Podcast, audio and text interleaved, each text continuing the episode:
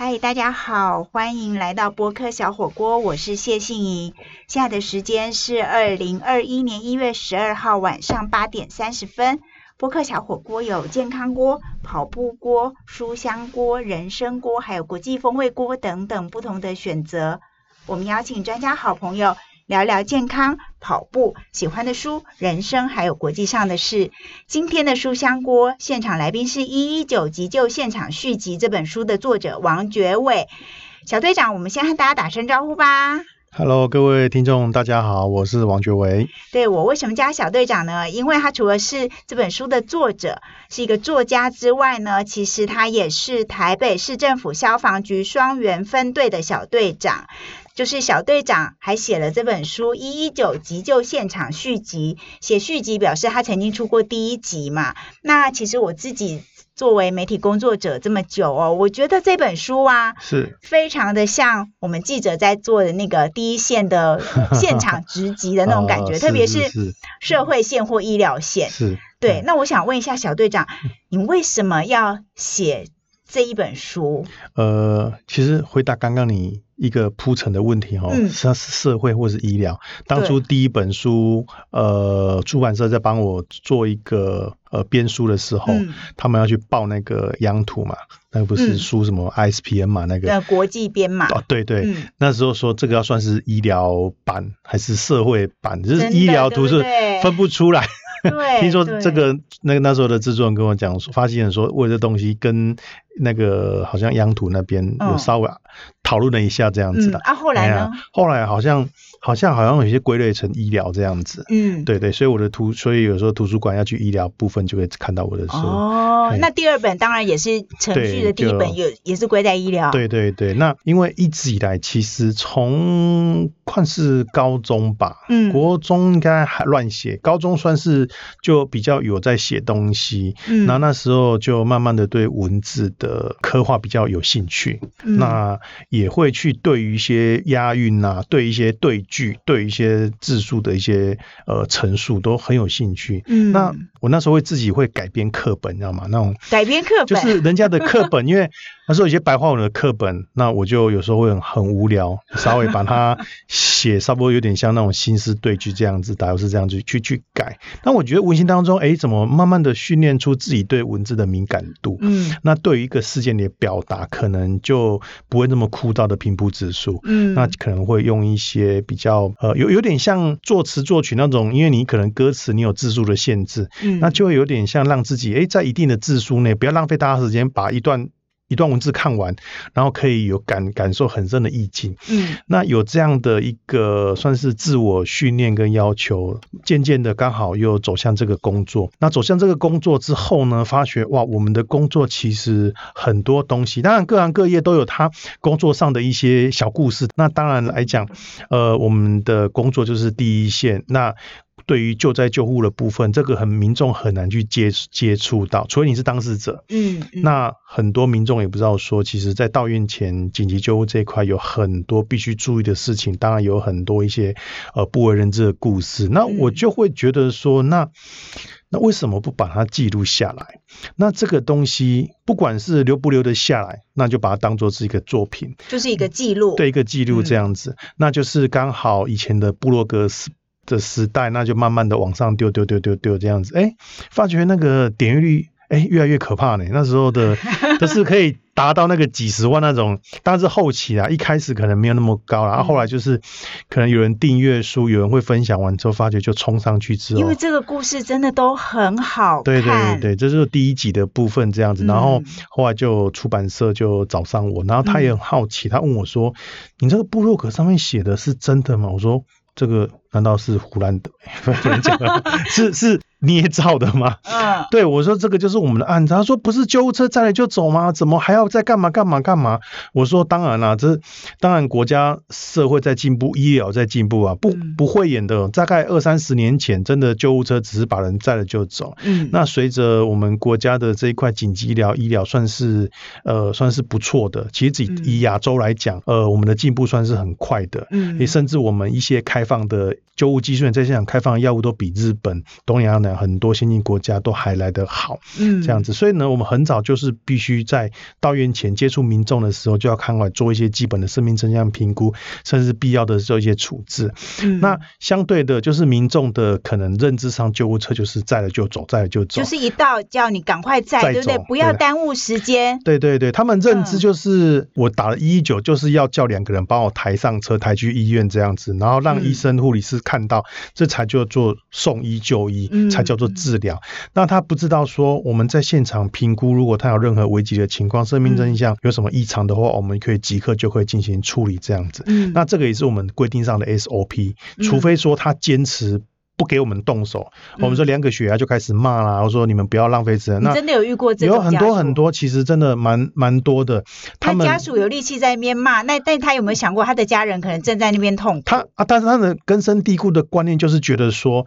尽速带到医院？让让让医生去接触到它才叫做医疗。嗯那他不知道说，其实我们接触就已经是医疗了。嗯，那当然就是说，这民众你也没有时间去教育他啦。对，他也不知道说第一时间我取得他的生命真相，如果不稳定的话呢，就要做一些立即处置，或是一些外伤的外伤的部分，你现场就要立刻包扎止血、骨折固定，或很多东西这样子。嗯嗯，嘿，那就要现场说，尤其像我们最常见的骨折，因为嗯骨头断掉最可怕不是那个它本身断掉部分，是它会骨头会划破组织里面的肌肉、血管、神经、韧带，所以那就会流血。是所以里面会出血，里面会会骨，就是你你你想想看，你的骨头是是你的身体里面的一根玻璃棒。然后玻璃棒打破了，是不是很锋利？它是不是对会划破里面的肌肉、血管、神经、韧带？嗯，所以造成里面的一些伤害。所以骨折你再去动它，会造成二次伤害。所以有时候外面反而看不到，对不对，对？外面看不到，所以这个我们一定要现场慢慢的固定绑好之后呢，以最稳定的速度慢慢送医。嗯，但是那你有遇过那个家属，他就一直催，一直催，对对，快，对对对。那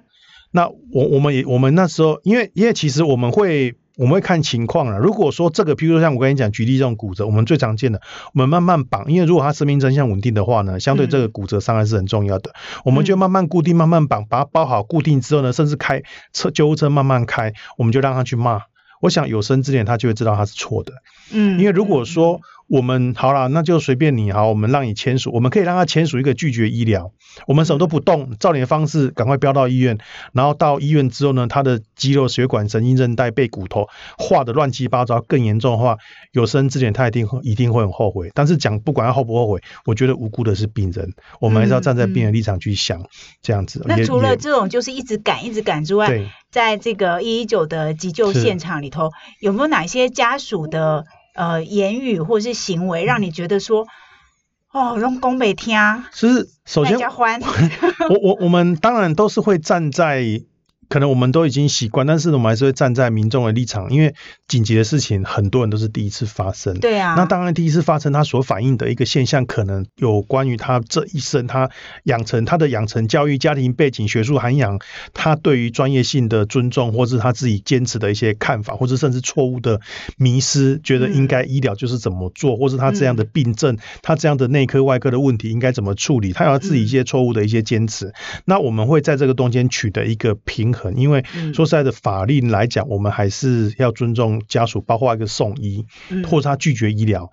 这个都就是拒绝医疗，可能就是说你不要现场处理，对，赶赶快送，或者是说他指定说我要到到哪里，当然不能太远呐，就是说可能就是说，比如一样都在台北市，可能有些文山区跟北投一个一南一北，有些在文山区他坚持要送到北北投区的医院，或是住在万华区在东区那边，然后一坚持要送到西区，哎西北的啊就是呃内湖那边，嘿嗯万华送到内湖，嗯就是都是一个很长距离的要求的医院这样子。那有时候我们很难时间去跟他解释，那就看病情。如果这病情危急，我们还是会强烈建议。但如果他们坚持要这样送，那当然我们不知道他们背景，他们到底在想什么，可能真的。嗯，他们到底都在想什么？就就觉得他们的理由，他们的理由最最最多的就是说我的病例在那边，你问任何人，我想去那个医院，就是因为病例在那边。嗯但是其实你除了挂门诊之外，嗯你的病例可能去的时候他就帮你调出来。我请问一下，你挂急诊，你的病例会在面前吗？也不会啊，对，啊，是不是先急救？对啊，嘿呀、哦啊，所以很多家属会觉得我便利在那边啊，所以呢，以后啊，如果住院的话比较方便啊，然后有什么旧资料可以看，干嘛干嘛。我重点是你活不活得出急诊，你就先处理急救的部分，要转再来对转。你活不活得到医院再说。嗯，但是家属就是一直会很迷失这一块，或是说他真的哦是谁谁谁谁，然后我一定要去那个医院看，或者要找谁干嘛，去那边等再说。我刚说那医院现在满满床，现在病人很多，就是说所以满床，意思不是不是没有床，而是已经超出他的医疗负荷。所以有人跟他讲说，呃，里面已经没有床位，没有位置，那没关系，我坐轮椅没关系，我在旁边等。他就是坚持要到那个医院找那个医生，找那个认识的人。对啊，重点是、这个都是家属一厢情愿。家属对，嗯但是嗯。病人就放在那边等死，或者放在那边恶化啊，这个你有没有遇过什么样的情况？就是家属很坚持，然后病人在那边可能痛得哇哇叫，或者是已经痛得叫不出声音来。对啊，就就对，举例就像呃，之前有一个那个呃，类似像膀胱膀胱有问题的一个北北，那他已经他说已经两三两年两天多没有上厕所，就是很胀很胀那很。痛吧？对对，不管男生女生，你如果说有那个尿道问题、膀胱问题，其实那个不能尿很痛苦哎、对，那个就是很明显，就是直接就是要赶快导尿，把尿排出来再说。你至于为什么突然塞住或干嘛，那都不重要。之后再检查。对对，对对，那那因为家里只有一个阿公跟阿妈这样子，爸爸妈妈在家里，然后就是那个阿嬷帮他叫了救护车，我们去的时候就打电话给他女儿说，呃，我们帮你叫帮爸爸叫救护车要送去医院。那在电话里面，女儿就是说坚持一定要送到哪个医院很远，有点距离。我跟他说，呃，有一个有一间医院中型的那个地区医院就在你们隔壁，急诊室很近，真的不用一分钟就到了。那个爸爸赶快要倒尿这样子，他嗯肚子胀得很可怕。嘿，他说。不行，那个我们认识谁谁谁在那个地方，他会把我爸照顾得很好，而且他以前都在那边看病，一定要全面看。我说这个真的很痛苦，那个一定要立立立刻处理。那他本来躺在床上，然后好不容易把他牵到那个客厅的时候，然后呢，要准备上救护车，对准备上救护车，已经已经准备把他带出去。然后在客厅的时候，他女儿就很坚持，就是说，不然你们不要送你们回去，我们自己我回家载他去。我说那你回到家的，我大概半个小时就到家了。我说天哪，你你然后半个小时之后到家，再送到很远的医院去，那他爸不就痛死了？对，然后他就电话在里面有点跟我们吵起来，就是说，那我可不可以请你们回去不要送了？我说那如要果这样子、拒绝对我就我就跟那个阿贝说。阿贝，这个你可以决定，这个你不用管你女儿，你是病人。他说没关系，我还是听我女儿的话好了。然后他阿贝就自己忍痛签一个拒绝医疗。阿贝很拒可绝送医痛成这样。对啊，然后我觉得怎么会有那么你说愚昧吗？或者是说这么不孝？不管是老人家愚昧，或是孩子不孝，就觉得说已经跟他这样强烈建议，但是他们就是有这种不想法。不这可能就是一个错误的观念，对不对？对啊，啊这种觉得说啊，我到那里才是一个最好的选择。因为其实如果再讲深一点，其实我们我们民众对于一些紧急医疗、紧急救护这些急救的养成教育，其实蛮薄弱的。嗯我们只知道说，哦，打一一九、打一一零，然后干嘛干嘛的。但是呢，对于呃实际上就医的一些观念呐、或是一些科普的一些尝试，其实都很弱，就根深蒂固。嗯包括一些错误的一些医医疗的方式，像像有时候我们在 CPR 的时候，民众嗯没有没有回应，我们这边 CPR，然后在旁边这边脚底按摩啦，这边掐人中啦、捏肩膀啦，干嘛的？就是说你不要妨碍我急救。他说不行，我我是我也是在帮忙救的，就是我我这样可以帮他干嘛干嘛。我说你现在在妨碍医疗，甚至妨碍公务。他说坚持要过来，一定要参同时，他在帮那个患者做脚底按摩。就是到处细 K 敲啊，一定要想抓个什么干嘛的。我觉得哈、如果你在旁边哈、就是我们遇过那个家里拜拜的，你在旁边那种踢嘎，我们遇过的那种这边嗯起鸡，然后这边跳这边秧的吼、甚至喷喷米酒，我都不会觉得怎么样，因为你没有干扰到我，嘿，只是有点臭而已。你有遇过那个喷米酒啊？有那这样也有撒盐的吧？哎，是没有啦，就是这边跳 就 key 档这边央央央这样子啊，嘿，我觉得那都 OK 哦，那还好，因为反而他们讲有点心理作用，哎，他有嗯写他他觉得家属治愈有法力可以帮助他，没关系，那都很好。因为他没有干扰到你救护的行为。对，那你看我在那边给氧，在那边插管，这边做人工呼吸的时候，他这边说叫我让开，给他掐人中，让他做那个脸部按摩，然后什么上就按那个人中按摩这样，或是我们在 CPR 的时候，他一只手没没要掐肩膀，掐哪里，要掐嗯脚底，然后按什么穴道干嘛这样子，真的有哎、这种很坚持对对对对，嗯，然后到医院之后，那个就是一样年纪年事已高啊，然后就是往生这样子，然后他说还一直谢谢医生这样，谢谢哦你们辛苦干嘛干嘛，然后后面还补了一枪。啊，迄迄就是迄消防队无好好甲斗俩咧，啊无嘛挖起来啊。哦，你要在外面听了就很无奈。我们搬的要死，压的要死，然后最后你你哦，他会他觉得哑铃好了，都是你们没有给他，让他就是我们当当场就者哑铃。对，就是我阻止他做一些干扰我们的行为，他觉得他就是我们没有让他再出手帮忙，不然也许有这个机会这样子的。所以对民众来讲，就是请了一九的人来到现场，是不是就是应该把空间跟那个环境，对对对对对，就是那个现场就是交给一会九的专业人员，会很有 sense 的家属，真的配合度很高，包括在楼下引导，然后呢嗯，他的证件都准备好，甚至会告诉我说他们刚刚发生什么事，然后现在怎么样，然后呢，以前有什么样的疾病，然后现在目前状况什么，就是讲会跟我们交代的很清楚，各式各样的他的病痛，那为什么这一次会需要叫救护车？那我们再做一个评估，那我们现场做一些必要的治疗，包括最简单的，如果说那种糖尿病的病人，我说我们帮他测个血糖，哎，血糖低于六十，我们可以在现场帮他打葡萄糖。嗯那个血糖对人的大脑很重要，你糖分不够，你对你的身身体的一些器官组织是伤害是很大的。那我们现场可以帮他直接打葡萄糖，马上让他恢复。虽然说什么原因造成他血糖下降，我们不知道，至少我们帮他把血糖拉回来。对，拉回来之嗯后送去医院了，再慢慢找出他血糖又突然掉下去的原因，这样子。嗯，那有一些是不给我们做，不给我们碰，我们在想象这点滴都拿出来，说你们要干嘛？他们就是希望呃一一九的人来，就赶快把他们的家人送到医院。对呀，但其实一一九是负责不只是搬人上救护车，对对对而是在上救护车跟救护车到医院的那个途中，都要一直在继续进行任所专有的处业医疗的医疗急救跟处理嘛，不对对对？对，不管是说内科的治疗，或是外科的一些嗯。外伤的一些治疗，那个其实嗯我们接触就是开始在进行，嗯，但是还是很多民众停留在你们，救护车是帮我载走，你所做的一切，有些是他是忍着不讲，嗯，然后呢到医院之后开始骂，说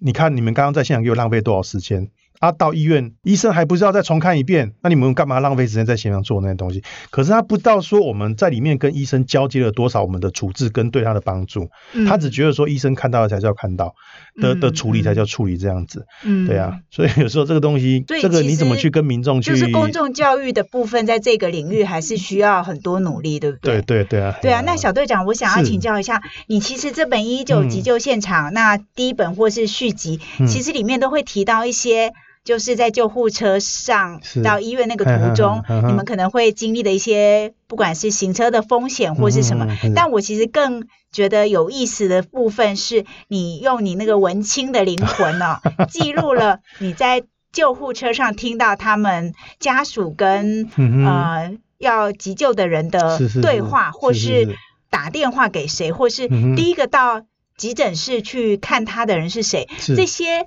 互动，你从这些关系里面有没有哪一些你真的觉得哇，好匪夷所思的人对，因为性的故事？其实撇开医疗部分，真的在嗯这个危机的时候，以后你会看得出那个一些人性的表征。嗯有些人在发生情况的时候很淡定、很镇定，他嗯会思考东西，就是很不会说呃失控啊，或是说那种情绪上的一些呃。跟平常也也就是反正就是失控就对了，嗯。嘿，不管说联系上或是告知什么事，有些小伤哦，小小的车祸，然后切破赔，然后开始交代遗言的啦，交代后事的啦，嘿，或是觉得说他人生怎么样，什么什么什么之类的这样子，嘿，那有一些是危急的时候呢，说哎联络家属，他说哎不要联络家属，嘿，他跟家属的关系不好，然后联络那个谁谁谁谁谁，嗯。嘿，然后我们那些 always 说，哦，这个谁谁谁应该是他另外能够让他心里有所寄托的人。可是有时候想想哦，嗯其实这没有什么对错，真的，我们换个角度来想，有时候真的家属来的态度没有比较好，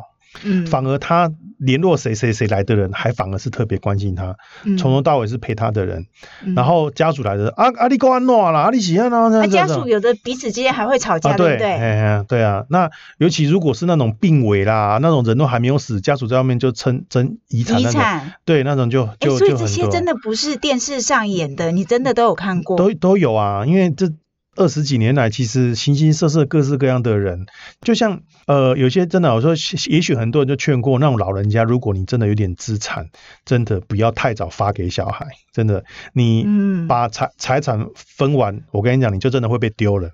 哎呀，而且加上所有的久病无孝子，哎呀，这些你都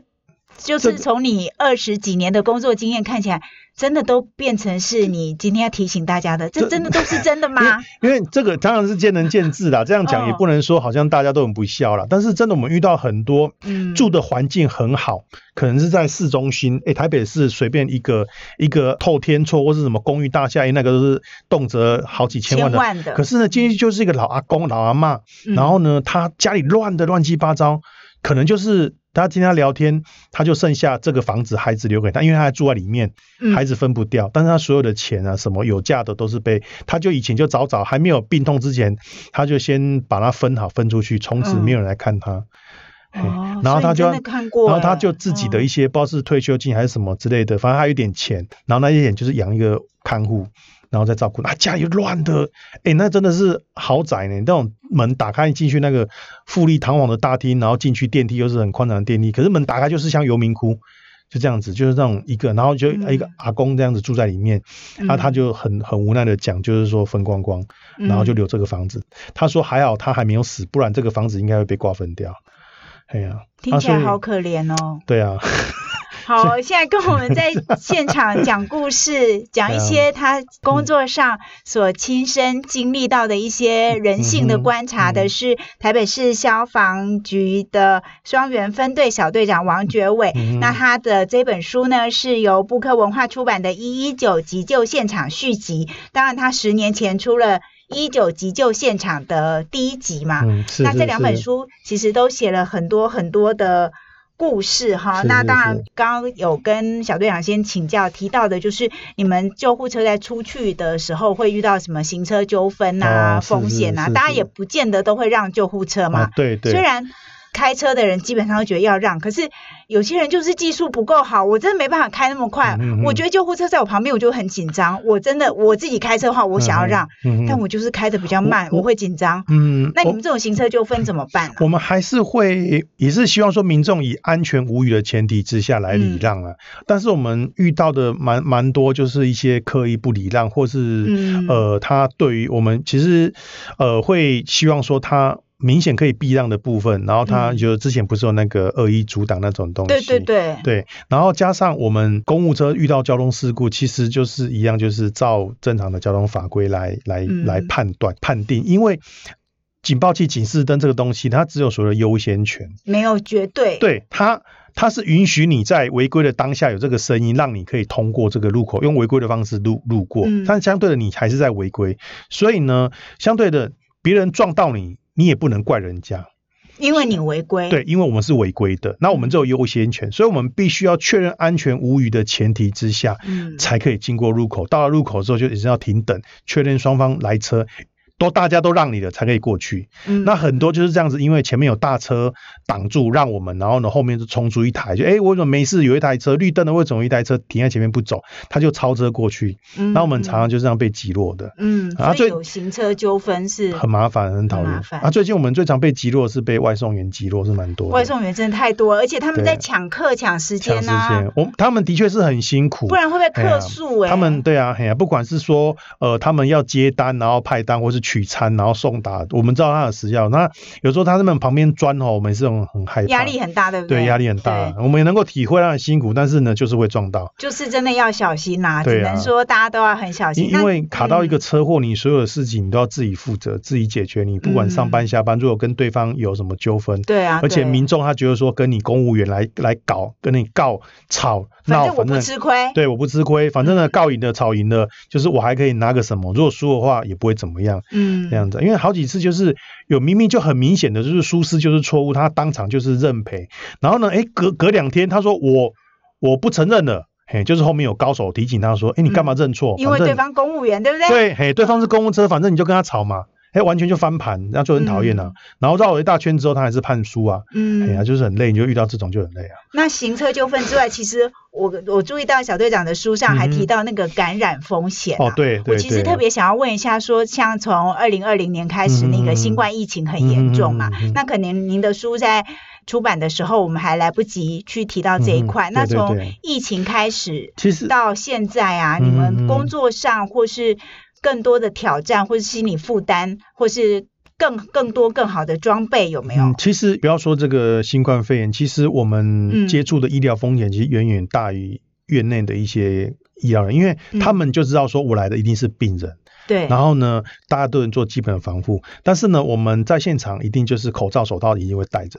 但是，比如说你说一些有感染性的血液喷喷溅，或是肺结核。其实肺结核很可怕，嗯，嘿，那你说这种新冠肺炎在这个之前，其实肺结核早就有了，嗯，艾滋病到处都有啊，什么样的感染疾病什么什么到处都有。那相对的，就是同仁在执行上，我们面对到患者，而且患者基本上他不会主动告诉你说我有艾滋，我有肺结核，我有什么什么什么病这样子，嘿，那这个就是其实一一直以来就是同仁要自己在这一块的进行一个保护这样子。所以在疫情之前，你们本来就有做各种感染风险的保护，对对对对对对，因为我们不可能每一趟案子都穿个隔离衣啊，穿个戴个 N 九五嘛，那可能热了，对啊，对，哎呀哎呀，对哦，所以这个相对的医疗风险，就是我们一出车啦，医疗风险呐，行车风险呐，哦，然后还有一些跟家属的一些客诉，他们，嗯，哎，他们真的把你当服务业，以消费者立场觉得说，哎，消费者没有付钱啊，可是民众跟讲，哎，我有纳税哦，你们薪水我给的哦，所以你们是服务业。嗯，所以你讲到这个哈，救救护车这个 一一九不用钱，就是我想到有一个朋友，他是在那个东南亚工作，就是某个东南亚国家，然后他跟我说，他早期在那边呢是做那个呃，也是一一九的服务工作，然后他是跟着日本的医疗团，然后他们那边救护车一到现场，第一件事情不是救人，也不是像你说，哎，先做紧急医疗处置，不是哎，你猜他们做什么？谈价钱。哎，不用谈，就直接喊，从五十美金喊起。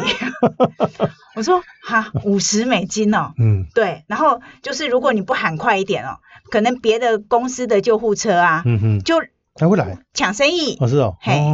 所以就是喊价跟比价，蛮务实的嘛。对，但是这个听起来还蛮悲哀的，蛮悲哀的，就是说人命怎么会是这样？那他讲的是比较多年前啦，那也比较乡下的地方，希望有渐渐改善啦。我我觉得人性就是这样子，你哪哪边有好处就往哪边钻。你说。当然，我们现在台北市各县市都一样，像台北市它是有条件的收费。你救护车到现场，如果说你到了急诊，你不是挂急诊，你跑去挂门诊，嗯，或是跑去住院，那我们就会收收费。那如果说你是要求送到一些非急救责任医院，其实卫生局有有一些急救责任医院，不管是地区或医学中心，就是。当然，这个现场的救护队、消防队救护人会跟你讲说哪个医院是可以送，当然有些医院是不能送的，有些是小小诊所，或是它是有挂急诊的诊所，嗯，嘿，但是它就并不是紧急啊，因为它不具备卫生局核定的一个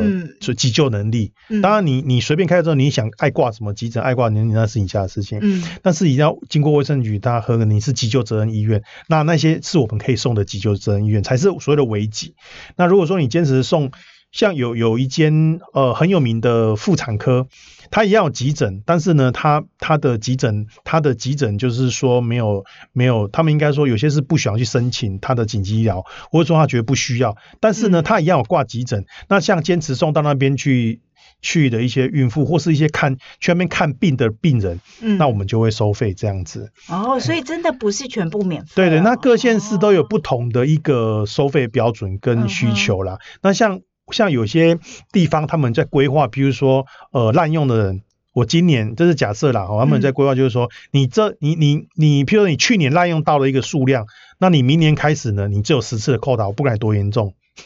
嘿，第十次就是针对个人吗？对对，就是慢慢会走向，不是说以后你到急诊，你并不是看病，不是换换药、换管、换什么什么什么之类的。嗯，这个是不是要归归纳要去进行一个收费？因为这不紧急嘛，因为救护车很多人在用。那有像那目前有时候我去那边只是换个鼻胃管、换个伤口、换个药，哎，我是挂急诊哦，哎，我没有滥用你，我是来急诊，然后我像挂付比较贵的挂号费来看，但是你的病就不紧急啊。啊，说实在的。那我有钱，你能怎样？但是我们看的不是钱，我们看的是要把这个资源留给需要的人。嗯，因为我们常常就是听到无限听到自己的辖区，然后呢是有叫第二个案子，然后是很远的救护车来支援我们自己的辖区。因为已经没有救护车。然后我们自己的救护车后面那个病人是一个很不需要救护车的病人，然后送的很远这样子，然后就会替那个需要的人感到很可怜。嗯，这样子。所以如果说像你这样子。又会同情那个真嗯正需要的人，但是现场眼下在你车上这个人如果不那么紧急，你又必须要救，就是你这样子的特质啊，投入嗯消防队，你可能会观察到很多人性，嗯然后用你的专业再去。去救他们的同时，你也会记录下来。那其他人如果想要投入一九呃消防或者是救护的工作，嗯那你以自己的工作经验来说，你会给什么样的提醒或建议啊？不管是年轻人想要进入这一行，或是中年想要转业进入这一行，嗯。你有没有什么提醒或建议？这一块它终究是一个呃，因为目目前呢、啊，因为呃消防就是终究就是说它是一个消防工作，嗯。那你本身就是要对救灾救护这一块要有所认知，嗯，那就是因为你你除了说你要走这一行业，像有些民众不知道说，哎，你们有消防车，那我会卡我会开卡车，我会那我可不可以来应征当司机？这样子？对啊，嘿，哦，我们的行业不是不我们不是这样进来的，或是有一些不清楚的一些护理师，他说，哎，你们有救护车，我可不可以来应征随车护士这样子？吗？嘿，不是，我们不是这样子的，就是我们的消防局，就是你要经过国家的考试，考上警专或是消防特考之后，然后再受训，不管是警专的两年，或是警大四年，或是特考。的一年，反正都是一个考试的管道之后，然后再分发到各县市消防局，然后到消防局服务之后呢，就是所以救护车只是消防里面的其中一个业务而已。嗯就像之前 CSI 犯罪现场，哇，那嗯个鉴识人员好帅哦，我想去当鉴识人员。其实你首先你要先当警察，然后你还然后有机会去经过考试训练才可以进那个科。嗯，那所以现在我想跟跑救护车哦，我可不可以来应征？哦，不是，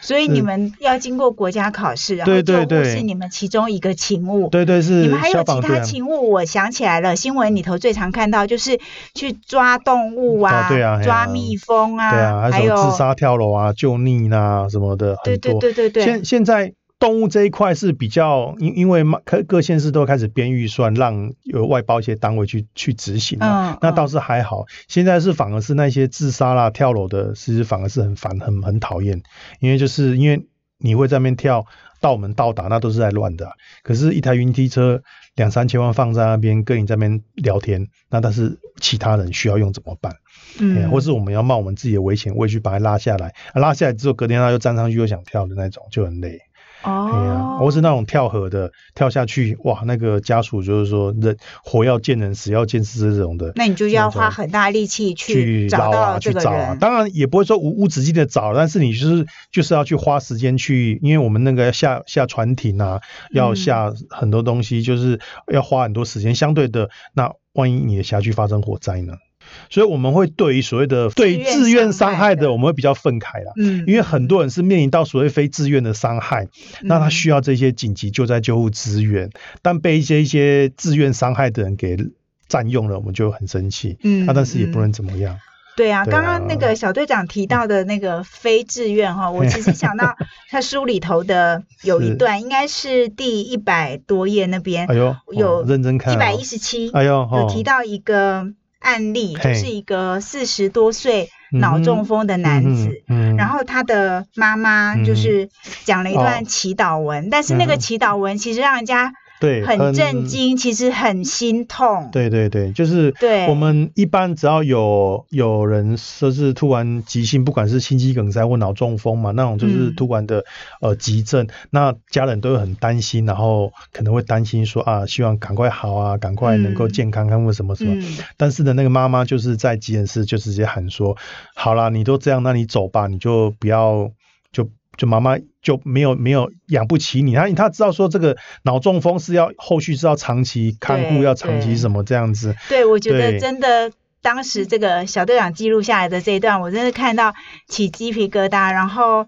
在节目的一开始的时候，小队长有说到，他其实以前会去改那个文言文，把它写成诗。所以在这里面呢，小队长其实就写了几句话。我也想在今天节目的最后，用 这本书里头的这一些话来跟大家说，他嗯。是这么写的，就是是。没有人愿意放弃，只因为知道缘分已尽；没有人舍得错过，只因为没有能力拥有。我觉得这个就是人性，然后有很多的选择或是无奈，但是是啊，嗯。就是也是要鼓励大家，不管在很多无奈或是不自愿或是被迫的选择当中，嗯都还是要健康勇敢的继续过生活，特别是疫情之中，对对对对然后我们大家都要平平安安过每天。是，好，今天再一次谢谢谢谢王觉伟王小队长来到节目是是现场，他这本《一一九急救现场续集》还有《一一九急救现场》这两本书都非常非常的好看。你不要看到急救现场觉得很恐怖，其实不会写的都是人性，都是故事，非常非常好看，也很真实。那再一次谢谢王觉伟王小队长来到今天的播客小火锅哦。嗯，好，谢谢，我们每个星期节目内容会更新一次，再一次祝福大家一切平安，下礼拜见，拜拜，拜拜。